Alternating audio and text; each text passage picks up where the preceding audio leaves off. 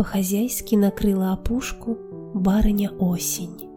Все дары собрала, самобранкою скатерть лежит. У нее листопадов и клюквы побольше попросим, наблюдая, как в небе журавль неспешно летит. Искупаются в золоте дуб и плакучая ива, клен подставит ладошки колючим, но быстрым дождям. Время делать варенье из сладкой краснеющей сливы – Время греться уютно, разбредшись по теплым домам. Ухватив по из лучей уходящего солнца, по-осеннему вышьем ковер разноцветной листвой.